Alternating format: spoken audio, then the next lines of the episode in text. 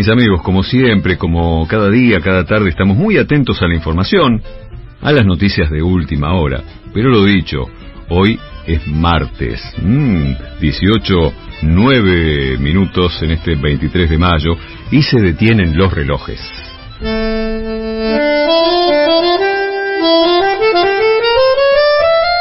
Hay un fantasma musical que se esconde en el abasto.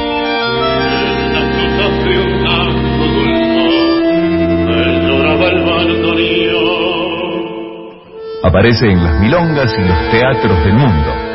A tu lado, aquellos lejanos países serán un poco como nuestro Buenos Aires. Carlos Gardel. Carlitos, el zorzal criollo, el morocho, el mudo. Porque esta pobre música es toda mi fortuna, toda. Y no la vendo, ni por todo el oro del mundo. Gardel es nuestro y es de todos. Y tiene el apodo que sienta tu corazón. Callecitas de mi barrio. Y canta, dijo Horacio Ferrer. Canta con su voz de siete gritos, pero canta siempre con ese humilde modo de quien tiene por sabio en la garganta dos ojitos que han visto ya del hombre todo, todo. Y si alguien piensa en mí todavía, su recuerdo, mi esperanza. En Por la Vuelta, la hora del maestro.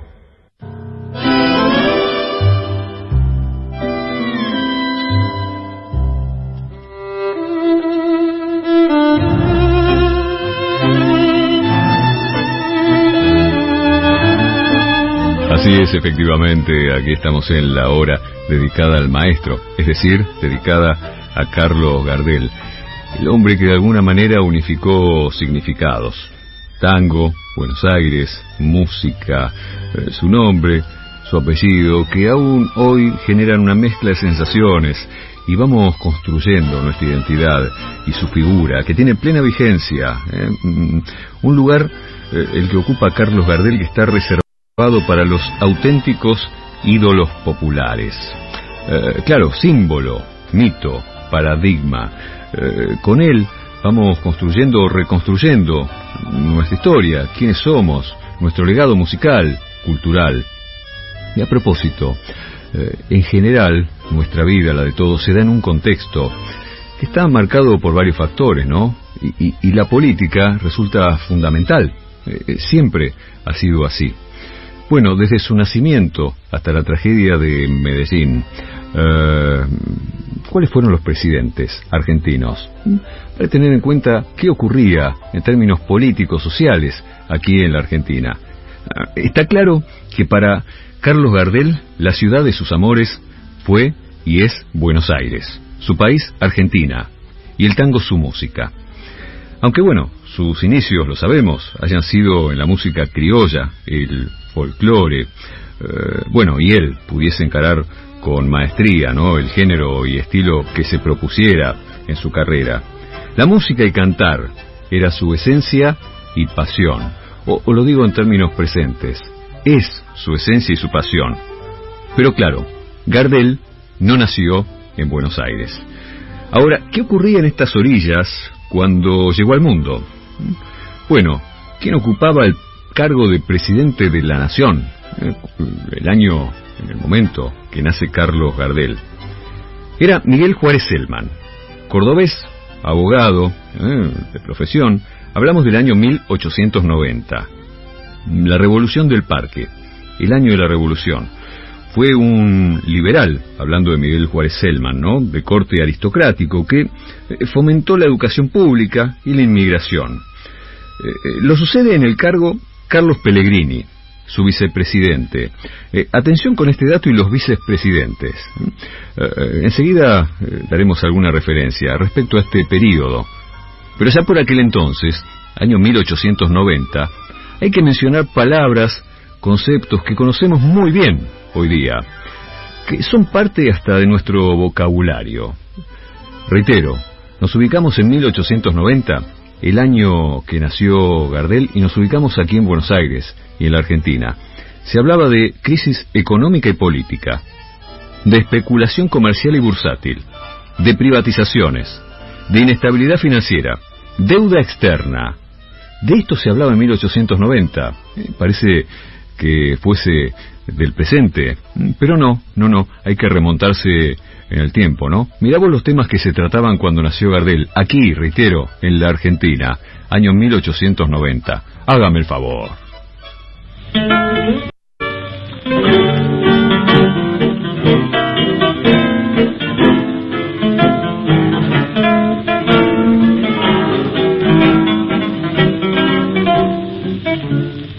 Aquí andas tallando que te tengo miedo, que me falta fuerza para corajear. Podrá ser manía, pero yo no creo. A mí me parece que no estoy tan mal. ¿Pa' que voy a quitarte lo que se fue solo? ¿Pa' que andar sociando cosas de mujer? Andaba rabiendo por otro chingono, le gustó tu asunto, agarró y se fue. ¿Qué querés que hiciera? Que con arrebato soltara rugido de desesperar. Si yo nunca tuve impulso de guapo, ¿qué querés que te haga si nací cansado? Por estas razones me verás sereno, porque francamente no le doy valor.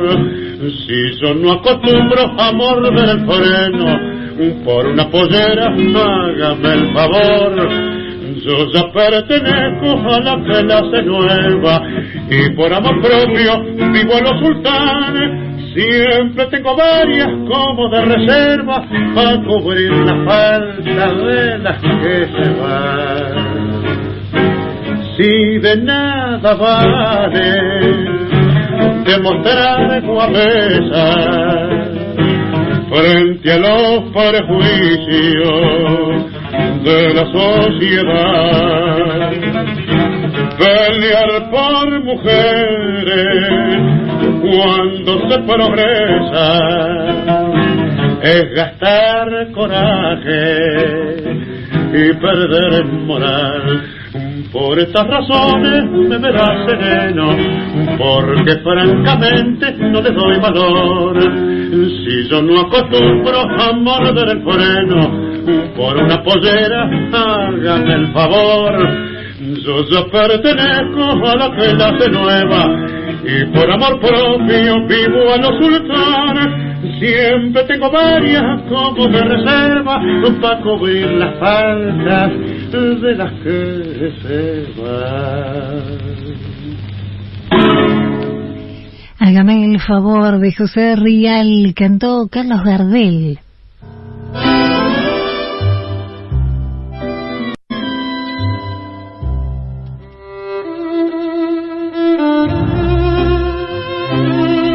Claro, y hágame el favor, porque si bien la temática en cuanto a la letra o poesía de la obra va por otro camino, hágame el favor, porque por aquel entonces, año 1890, donde nos ubicamos, el año de nacimiento del Sorsal, ya aquí en Buenos Aires, lugar del poder central, obviamente, y de la Argentina, eh, bueno, se hablaba de crisis eh, por aquel entonces.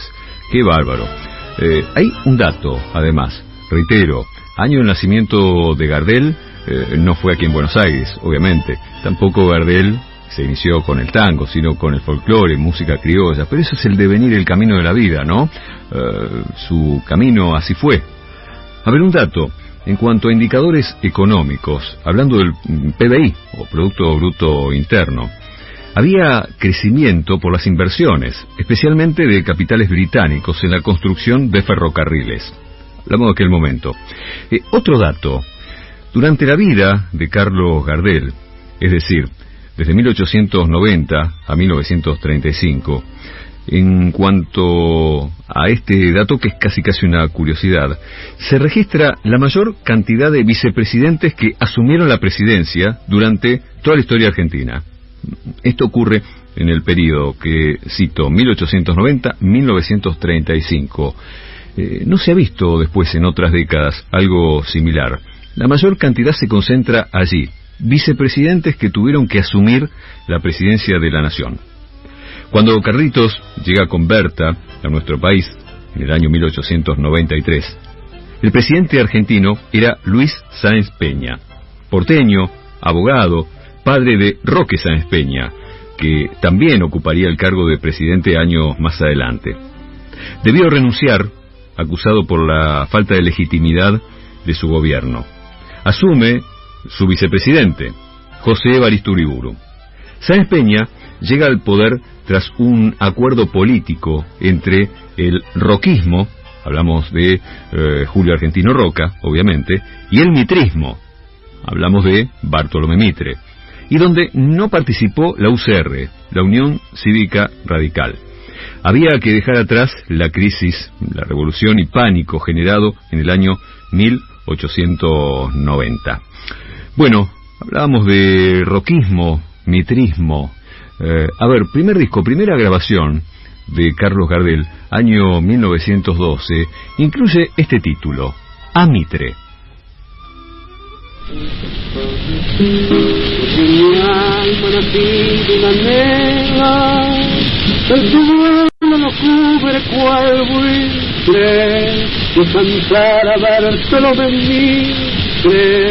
Y fueron su sagrada nación pues un nombre y su grato recuerdo en tu pecho argentino se expande el recuerdo de gloria tan grande. Que preocupa mi imaginación como olvidar al guerrero sangre limpió en Cepeda y la patria se la queda como reliquia inmortal. Como olvidar al valiente el patriotismo desde la mirada en su seno no deja y morir. Tantas veces embrioso por ser, olvidando familias y amigos, recorría los campos enemigos como raza del gran huracán. Cuántas veces lo vimos peleando, desafiando al sol de la muerte, eran no descifraba su suerte. La patria, cuál era su era el titán en el barro, el verde infatigable,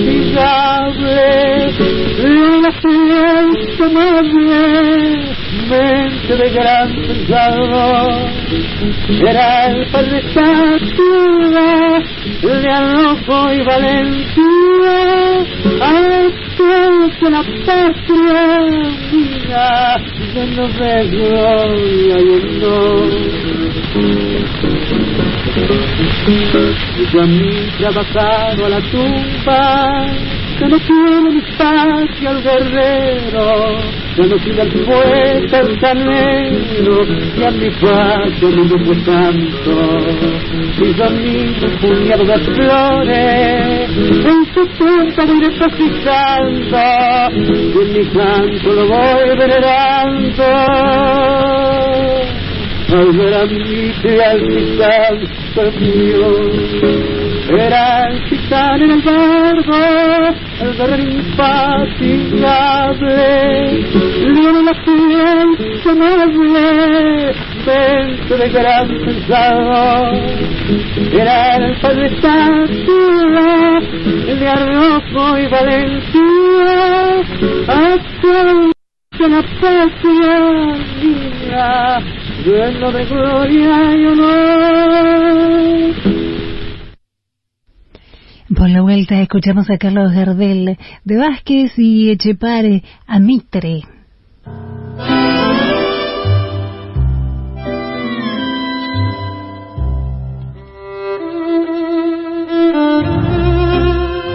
Claro, no es novedad de nuestros tiempos, ¿no?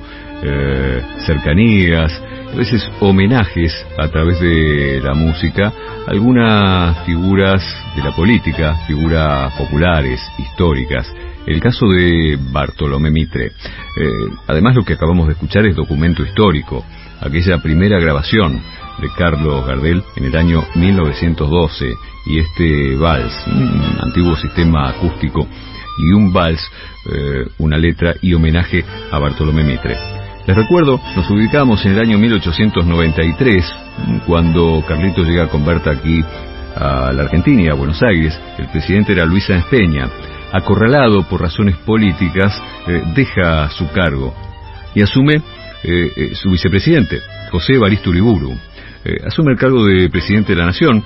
Él, Uriburu, había nacido en la provincia de Salta, abogado de profesión, no tenía agrupación política y, su mandato dependía de Julio Argentino Roca, eh, por aquel entonces presidente provisional del Senado. Un dato, en ese momento, en la Argentina, había superávit fiscal. Más allá de las circunstancias y lo que se pueda decir, ¿no? Porque es fácil hablar de historia con el diario del lunes. Eh, pero esto que cuesta tanto en nuestro país, ¿cuántas veces lo habrá escuchado, no? Déficit fiscal o superávit fiscal, gasto público. Bueno, en aquel momento superávit. Hay que ver las consecuencias, reitero, el contexto social, para que se den estos números, o como dicen los economistas, para que los números cierren. Bueno, eh, hablando de Uriburu, ocupó y completó el mandato hasta el 12 de octubre del año 1898. Por supuesto, eh, ya hacía tiempo Carlitos y Berta eran vecinos de Buenos Aires, mm, ya 1898, ¿no? El año que estoy citando. Y así continuarán el cargo los presidentes Julio Argentino Roca, en su segundo mandato, nacido en San Miguel de Tucumán, de carrera militar y política, el periodo al que me refiero en su segunda presidencia o mandato, año 1898 hasta 1904. Siempre el 12 de octubre, ese era el día de inicio y final de cada mandato. Eh, Roca era líder de la denominada generación del 80. De esto se ha hablado mucho, se sigue hablando y continuarán los debates políticos y allí va a surgir aquella generación del 80. Por supuesto, lideró la campaña del desierto en la Patagonia y desde el Partido Autonomista Nacional dirigió la política argentina durante más de 30 años tejiendo, a ver cómo lo podríamos decir, tejiendo complejo sistema de alianzas con distintas fuerzas políticas. Así se mantenía en el poder, él o algún representante. Así la política eh, conocida en la Argentina, ¿no? Ahora, a Julio Argentino Roca le decían, lo llamaban por un apodo. ¿Cómo le decían? El zorro.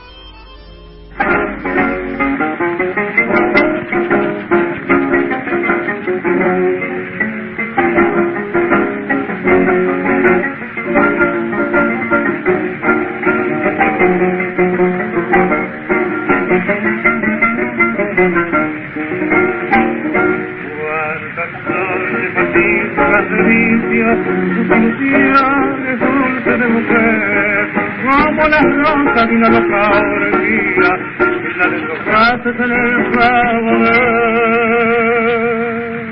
tras la puerta del amor bendecido al alejarse del armenonville el intenso frío de tu alma lo que abrigaba por al tejer carcajadas de gozo al esplendor fugaz del campal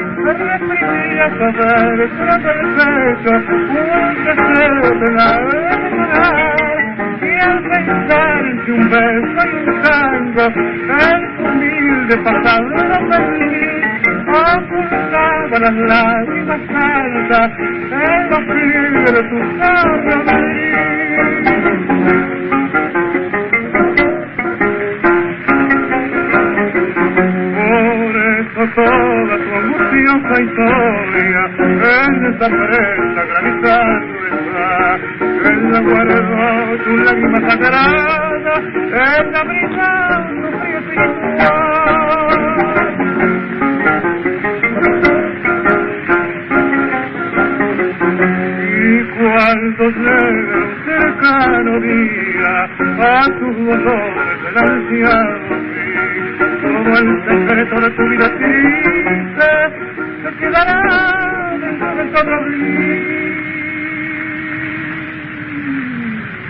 Cuántas noches fatídicas de vicio, tus ilusiones dulces de mujer, como las rosas de una loca orgía, la de Sócrates en el cabaret la fuerza del amor mentido al alejarse del armenonví era el intenso frío de tu alma lo que a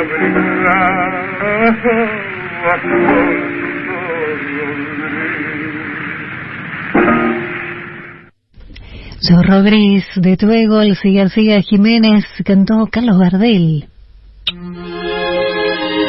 Luis Formento por la vuelta. Y su especial dedicado a Carlos Gardel. Muy bien, viejo.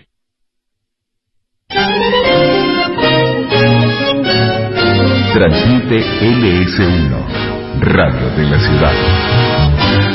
FM 92.7. Unite al equipo de la Policía de la Ciudad. Prepárate con la última tecnología y rutinas de alto rendimiento. Recibí la mejor formación. Inscríbete en policiadelaciudad.gov.ar barra trabajo. Brazos abiertos a las oportunidades. Buenos Aires Ciudad. Existe más de una manera de dar vida.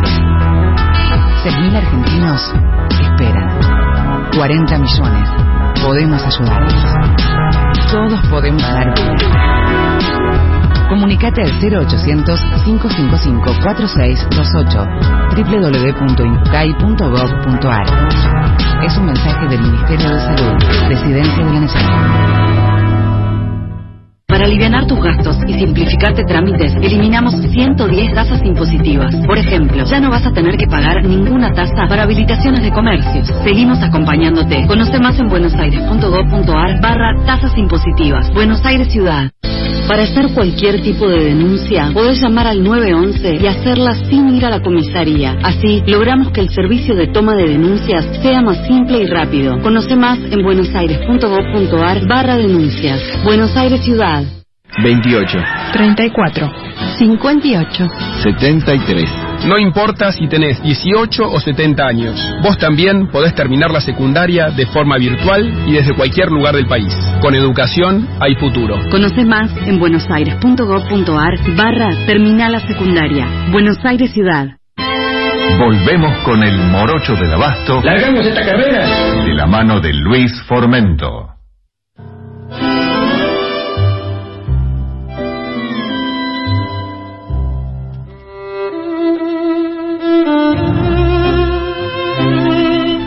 Estábamos en tiempos de Julio Argentino Roca, ¿no? El zorro. A propósito, escuchábamos Zorro Gris por allí, el título de esta obra, y la cercanía, ¿no? Con el apodo de Roca. Eh, bueno, la campaña del desierto, lo dicho, aquella generación del 80, eh, gran controversia, obviamente, por los acuerdos políticos, ¿no? Desde el Partido Autonomista Nacional para asumir la presidencia. Hablando de ello, quien llega, quien asume el cargo es Manuel Quintana, porteño abogado que gobernó hasta el año 1906. Por razones de salud, deja el cargo y lo sucede su vicepresidente, algo que le había contado, ¿no? En este periodo, digo, la vida de Gardel, desde 1890 hasta 1935. Allí se concentra, reitero, la mayor cantidad de vicepresidentes que tuvieron que asumir el mandato de presidente de la nación. Eh, ¿Quién era el vicepresidente? José Figueroa Alcorta, cordobés de nacimiento, abogado de profesión.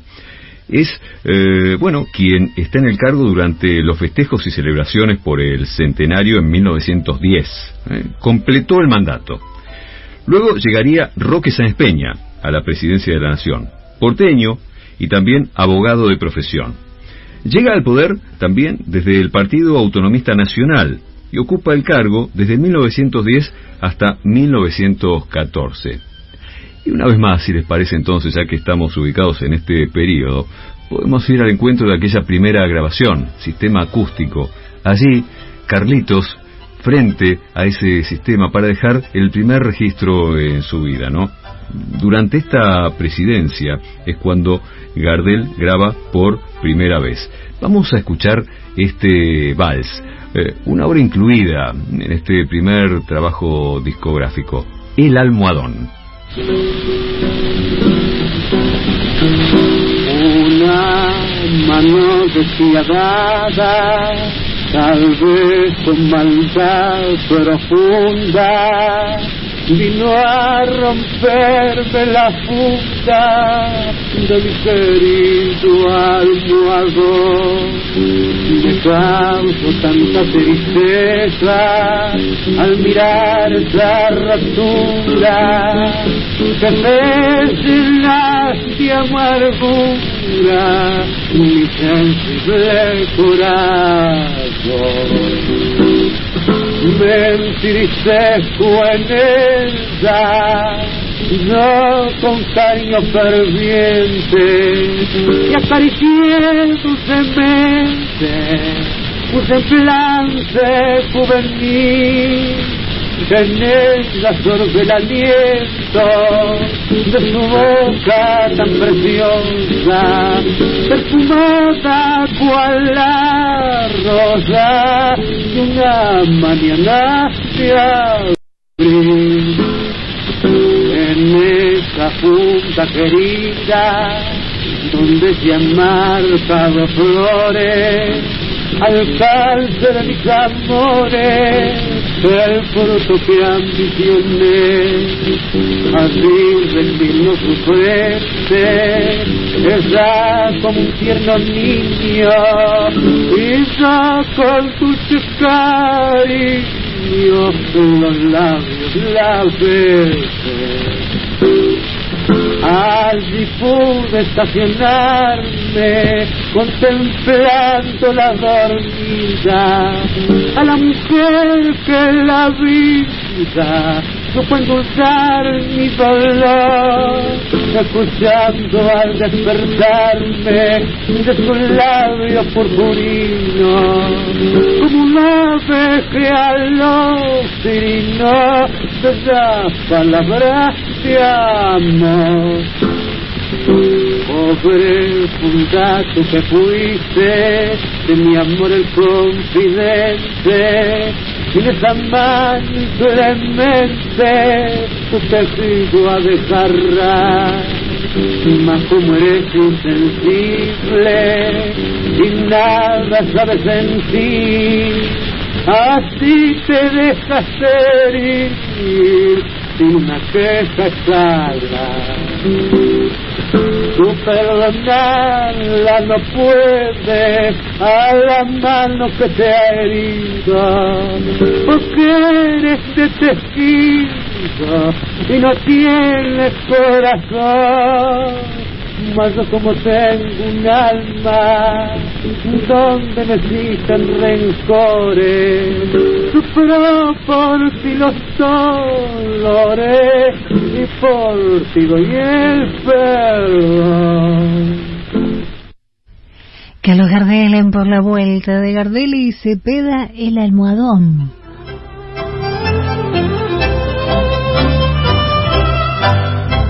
Claramente, como siempre decimos, ¿no? Eh, por allí asoman dificultades en cuanto a la calidad del audio. Digo, para lo que hoy conocemos, tecnología mediante, pero hablamos del año 1912, grabación mediante el sistema acústico, esas primeras grabaciones del Sorsal. Eh, cuando esto ocurre, ese año, el presidente en la Argentina era Roque Sáenz Peña. ¿Mm? Unos datos más para ubicarnos, ¿no? En tiempos casi casi del centenario. En el año 1906, Alfredo y Flora Gobi, los Gobi, llegan a París. Al año siguiente eh, se reúne con ellos Ángel Villoldo para grabar tangos. Eso eh, ocurría mm, eh, teniendo el reflejo europeo a propósito de los Gobi y Villoldo. Por aquel año del centenario, 1910, Vicente Greco forma la orquesta típica, ¿eh? identificación pura, plena, símbolo para el tango. Bueno, a ver, eh, ¿qué se podría decir de Roque Sáenz Peña? Bueno, obra destacada o acaso lo más destacado de su presidencia, fue la elaboración y promulgación de la Ley 8871, conocida, claro, como la Ley Sáenz Peña, que establece el voto universal, secreto y obligatorio. Esto, claro, desde ya, solo para los hombres. Eh, Roque Sáenz Peña muere en 1914, ejerciendo su mandato, y lo sucede su vicepresidente, Victorino de la Plaza. Una vez más, lo que les decía, ¿no? La figura del vicepresidente que se hace protagonista. En este caso, Victorino de la Plaza, abogado y de carrera militar. Completa el mandato hasta 1916. Se podría decir que es el último presidente del período conservador. Digo si es que lo podemos referir de algún modo para identificarlo, ¿no? Por aquellos acuerdos que les contaba desarrollados desde el Partido Autonomista Nacional. Pero todo iba a cambiar, ¿no? Eh, ese periodo conservador se agotaba, porque se implementa la ley Sáenz Peña. A estas orillas llegaban los ecos de la Primera Guerra Mundial. Y un dato, eh, esto se reflejaba en el tango. Se sanciona la ley de casas económicas o casas baratas. Esto para empleados y obreros. Esto se ha conocido como la ley Caferata, por su inspirador, el diputado Juan Félix Caferata. Y asoma un tango, Ventanita de Arrabal.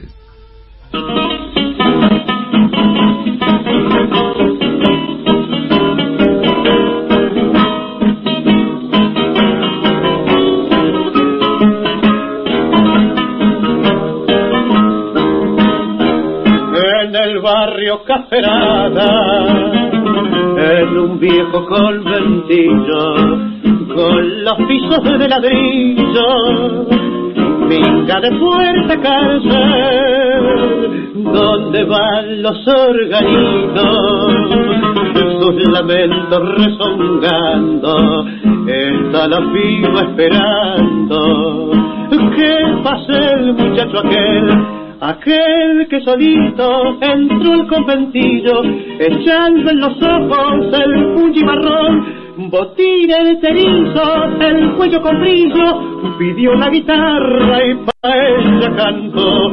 Aquel que un domingo bailaron un tango, aquel que le dijo me muero por vos, aquel que su almita arrastró por el fango, aquel que a la reja más nunca volvió. Ventanita del cotorro, donde solo hay flores secas, vos también abandonada, de aquel día se quedó el rocío de sus hojas, en la garúa de la ausencia, con el dolor de un suspiro, tu tronquito destrozó Aquel que solito entró al conventillo, echando en los ojos el fungi marrón, botín el terizo, el cuello con brillo, pidió la guitarra y para ella cantó. Aquel que un domingo bailaron un tango, aquel que le dijo me muero por vos, aquel que su almita arrastró por el fango, aquel que a la reja mas nunca volvió. Ventanita de Arrabal, de Escatazo y Pascual Contursi cantó Carlos Gardel.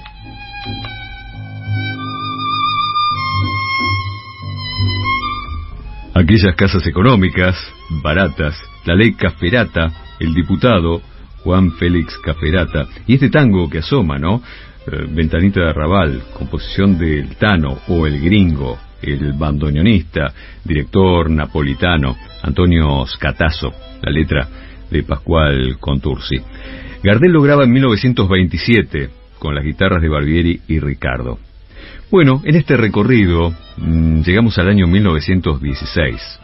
Llega a la presidencia Hipólito Yrigoyen, figura relevante de la Unión Cívica Radical en su primer mandato, claro.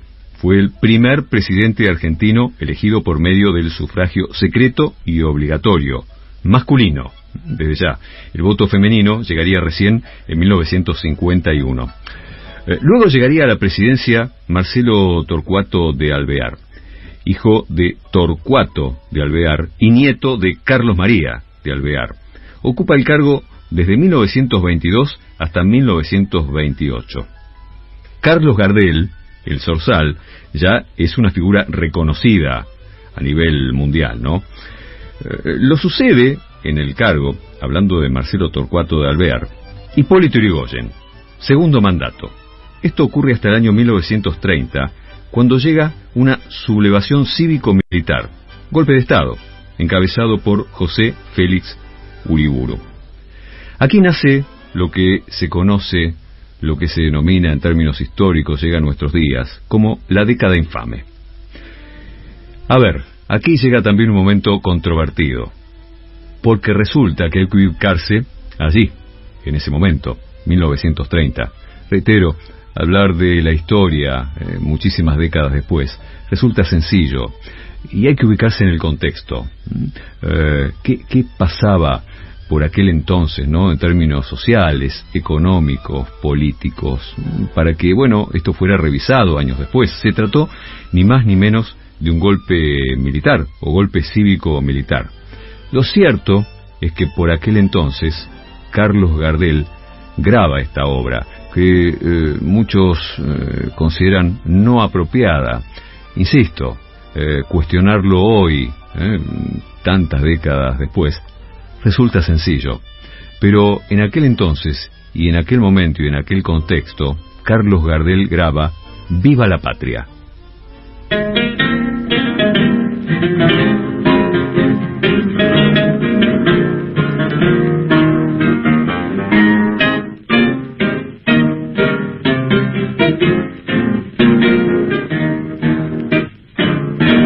Niebla gris rasgó veloz el vuelo de un avión y fue el triunfal amanecer de la revolución.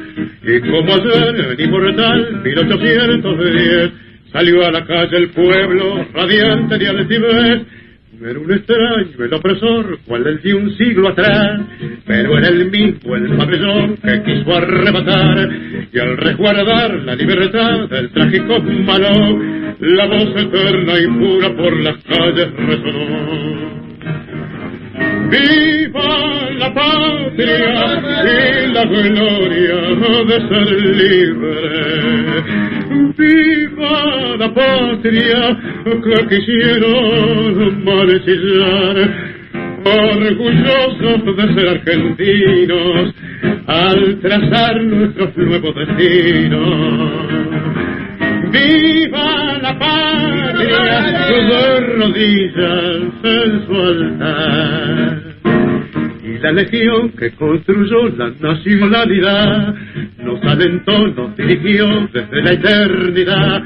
Entrelazados vio avanzar la capital del sur, soldados y tribunos, linaje y multitud. Amanecer primaveral de la revolución, de tu vergel cada mujer fue una fragante flor, y hasta tiñó tu pabellón la sangre juvenil, haciendo más glorioso nuestro grito varonil. Viva la patria y la gloria de ser libre.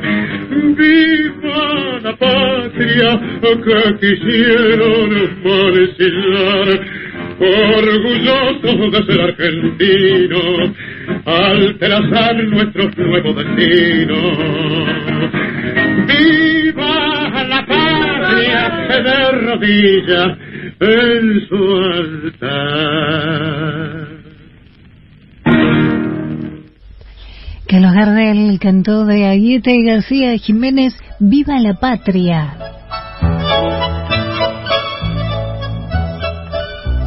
Y aquí una de las obras, la que acabamos de escuchar, que es eje de encendidas polémicas, insisto, tiempo después, ¿no? Eh, en fin, eh, así en ese momento, ¿no? Y esta grabación. Eh, también para muchos es conocida la vinculación de Gardel con conspicuos dirigentes del Partido Conservador. Es posible que ello fuese consecuencia de la estrecha amistad que lo uniera con Constancio Traverso, puntero de don Benito Villanueva, en Balvanera, Balvanera Oeste, para ser más preciso, uno de los dueños del café Rondeman, quien lo acercará eh, a Alberto Barceló y a la amistad de su lugarteniente, Ruggerito. Mm, algunos también eh, señalan que Gardel se habría acercado al Partido Radical. Este, en fin, como prueba mencionan la grabación de la marcha Adelante en abril de 1925. Eh, la letra de esta marcha tiene un tono épico, patriótico, muy lejos del proselitismo político. Pero en fin, aquel golpe del 30, eh, la figura de Hipólito Yrigoyen en su segundo mandato, en fin, eh, no se puede juzgar las simpatías políticas de Gardel o cualquier artista décadas pasadas, ni siquiera en el momento ¿no? que, que se vive. ¿Desde qué lugar juzgar eso? Mm, en cierta manera, todos los artistas de su tiempo, incluidos los payadores, se cobijaban en las cercanías del poder. Eh, por otra parte, para completar el cuadro, eh, ciertamente confuso, ¿no? Porque así es la política argentina con el correr de los años. Eh, simpatías políticas de Gardel con algunos historiadores que hacen referencia a su corazoncito socialista. A ver, también fue íntimo de Vicente Escarlato, a ver, fiel emisario de Irigoyen, a quien protegió en 1930. Era perseguido si bien Gardel no grabó mm, el tango de Enrique Maroni titulado Irigoyen, eh, como sí lo hizo Ignacio Corsini, por ejemplo en 1928, eh, en cambio sí grabó este que acabamos de escuchar, Viva la Patria, de García Jiménez y Ayeta, que es toda una alabanza a esa revolución del 30. Bueno, en fin, así las circunstancias históricas. Eh, pero también grabó obras de Homero Mansi y Sebastián Piana. Grabó Milonga Sentimental, de 1933. Y luego, Milonga del 900, el 12 de junio de ese mismo año, eh, cuando el gran caudillo eh, radical aún estaba vivo. Bueno, aquí se refleja, Milonga del 900.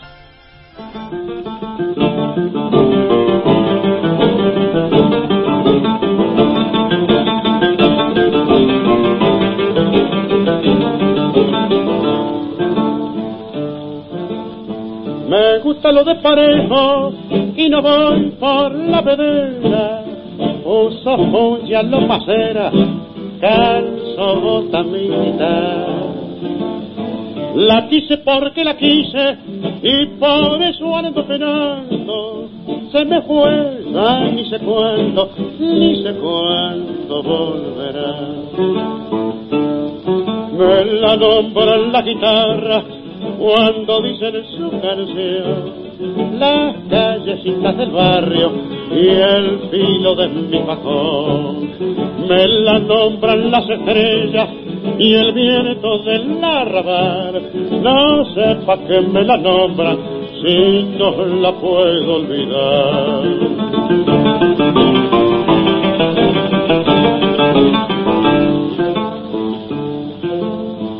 soy desconfiado en amores y soy confiado en el juego. Donde me invitan me quedo y donde sobro también. Soy del partido de todos y con todos me la entiendo, pero váyanlo sabiendo, soy hombre de Leandro Alén.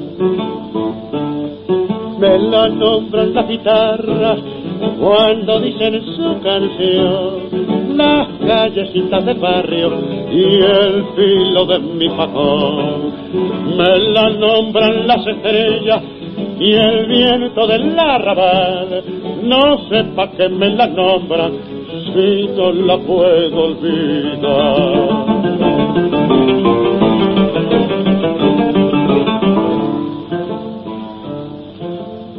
No me gusta el empedrado, ni me doy con lo moderno. Descanso cuando ando enfermo y ni fue que me sanar. La quiero porque la quiero y por eso la perdono. No hay piosa que orque un encono para vivir amarga. Me la nombran la guitarra cuando dicen su canción las callecitas del barrio y el filo de mi facón. Me la nombran las estrellas y el viento del arrabal, no sepa que me la nombran si no la puedo olvidar. Milonga del 900 de Peana y Mansi cantó Carlos Gardel.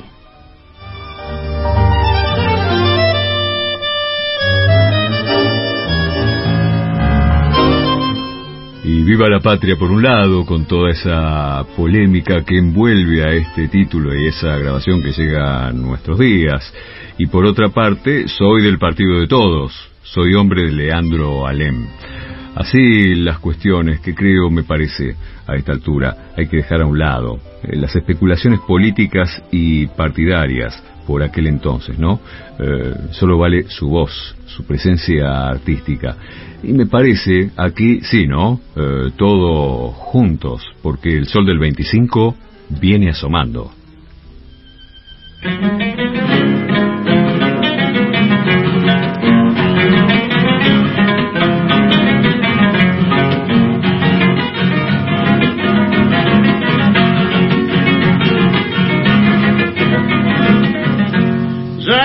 del 25 viene asomando, ya el sol del 25 viene asomando, y su luz en el plata va reflejando, y su luz en el plata va reflejando. Oídos, ya lo anuncia la voz del cañón, hicimos al tope nuestro pabellón, y las campanas mezclan sus alborotos al de las dianas.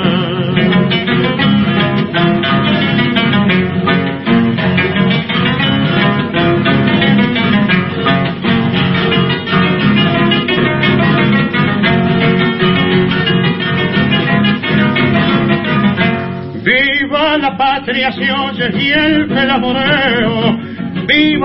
patria y el clamoreo, y nos entra en la sangre cierto hormigueo, y nos entra en la sangre cierto hormigueo. Al pueblo, al gauchaje, hace el entusiasmo temblar de coraje, y hasta parece que la estatua de Belgrano se estremeciese.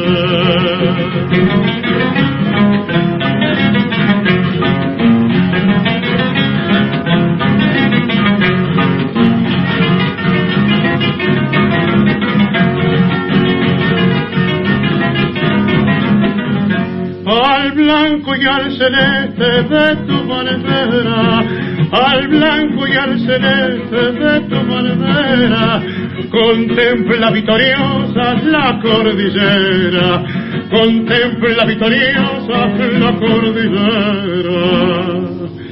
A traerte laureles cruzaron los Andes, San Martín, La Cera, Soler y otros grandes, y ya paisano fueron libres los pueblos americanos.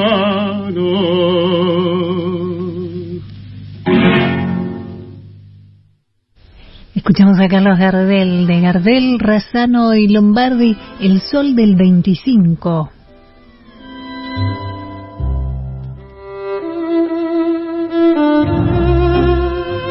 Y aquí sí, con este título no tenemos dudas, ¿no? Y estamos todos juntos por la patria, por la Argentina.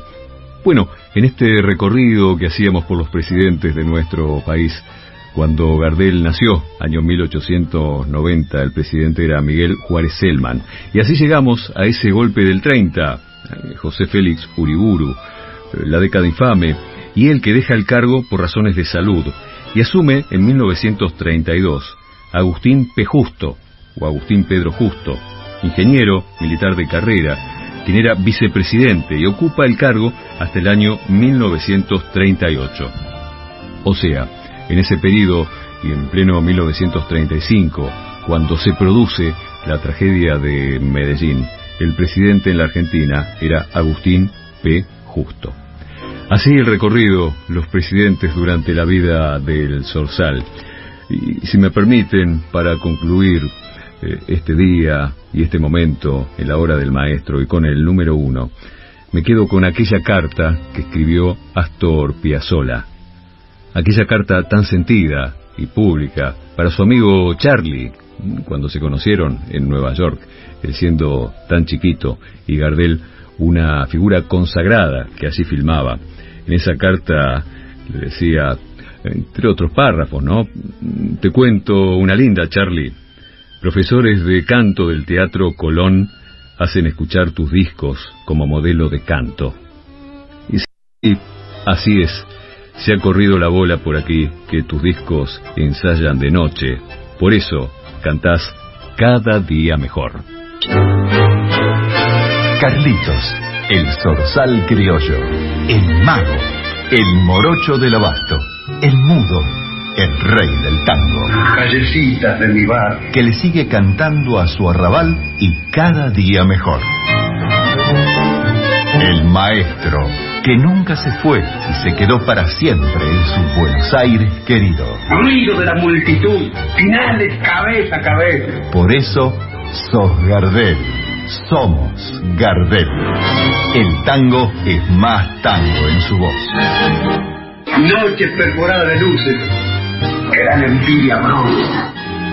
En Por la Vuelta, el día, la hora de Carlos Gardel, eterno. Y el tango, el viejo tango estremecido de mi Buenos Aires querido